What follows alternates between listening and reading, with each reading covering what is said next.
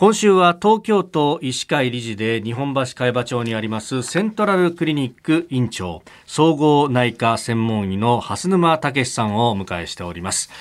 さあ今日はですね肺の生活習慣病とも言われている COPD について伺っていきます。COPD なんか日本では530万人を超える患者数がいると言われていますがこれどういう病気なんですか先生？あのーこの COPD っていう名前がちょっとええ。とっつきにくいんですけど、はい、はい。まあ訳すとですね慢性閉塞性肺疾患という病気で、ええ。まあ、従来慢性気管支炎や肺気腫と呼ばれてきた病気の総称です。でタバコの煙を主とする有害物質を長期に吸入暴露することで生じた肺の炎症性疾患喫煙習慣を背景に中高年に発症する生活習慣病と言えると思います、まあ、具体的に言うとはい。子供の肺が買ってきたばかりのスポンジだとするとええそれがタバコの吸入によって肺の組織がどんどん壊れてええ。ヘチマみたいなスカスカの状態になるという印象だと分かりやすいかと思いますこれでそのヘチマみたいになっちゃうということになるとこれやっぱ呼吸してても相当苦しくなるんですか？はい。これ気がつくのがですねはい。階段とか歩いたりするときにはい。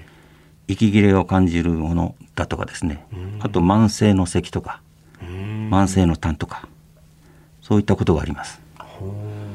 だから例えばみんなと歩いていてはい。自分だけついていけないとかですね。そういう自覚症状が出てきます。うん。これ自覚症状出る頃には結構進んでますか？結構進んでます。これどうやってこう検査をして見つけていくものなんでしょうか？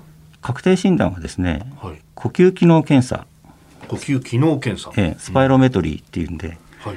あの人間ドックなんかで皆さん吸ったり吐いたりする、おあの思いっきり吐いてくださいねそうそうそうあれですか？あれです。あれですか？結構簡単な検査なんで。それで引っかかる方もたまにいます。あれ思いっきりこう吸った後にふーってやるじゃないですか、はい。あの何なんですか？量とかでこう分かるんですか？そういうどうかっていうのは。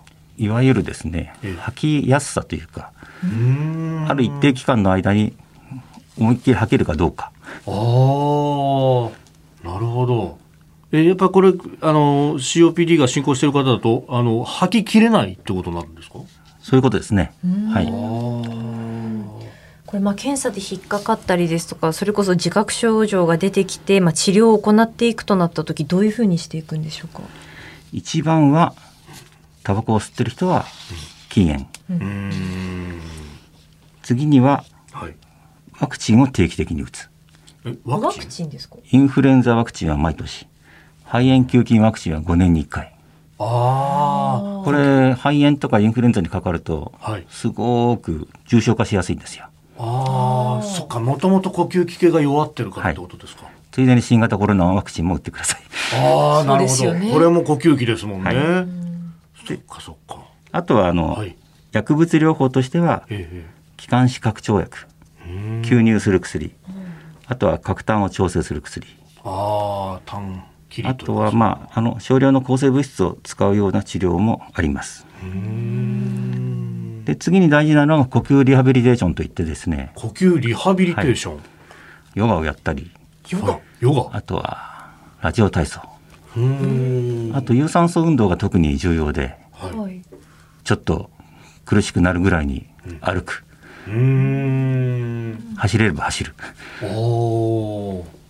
これって年齢的にはいくつぐらいの人っていうのはあったりしますか？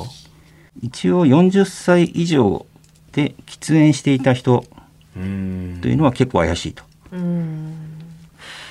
えー肺の生活習慣病とも言われております COPD について、えーセントラルクリニック院長蓮沼武さんに伺っております先生明日もよろしくお願いしますよろしくお願いしますす。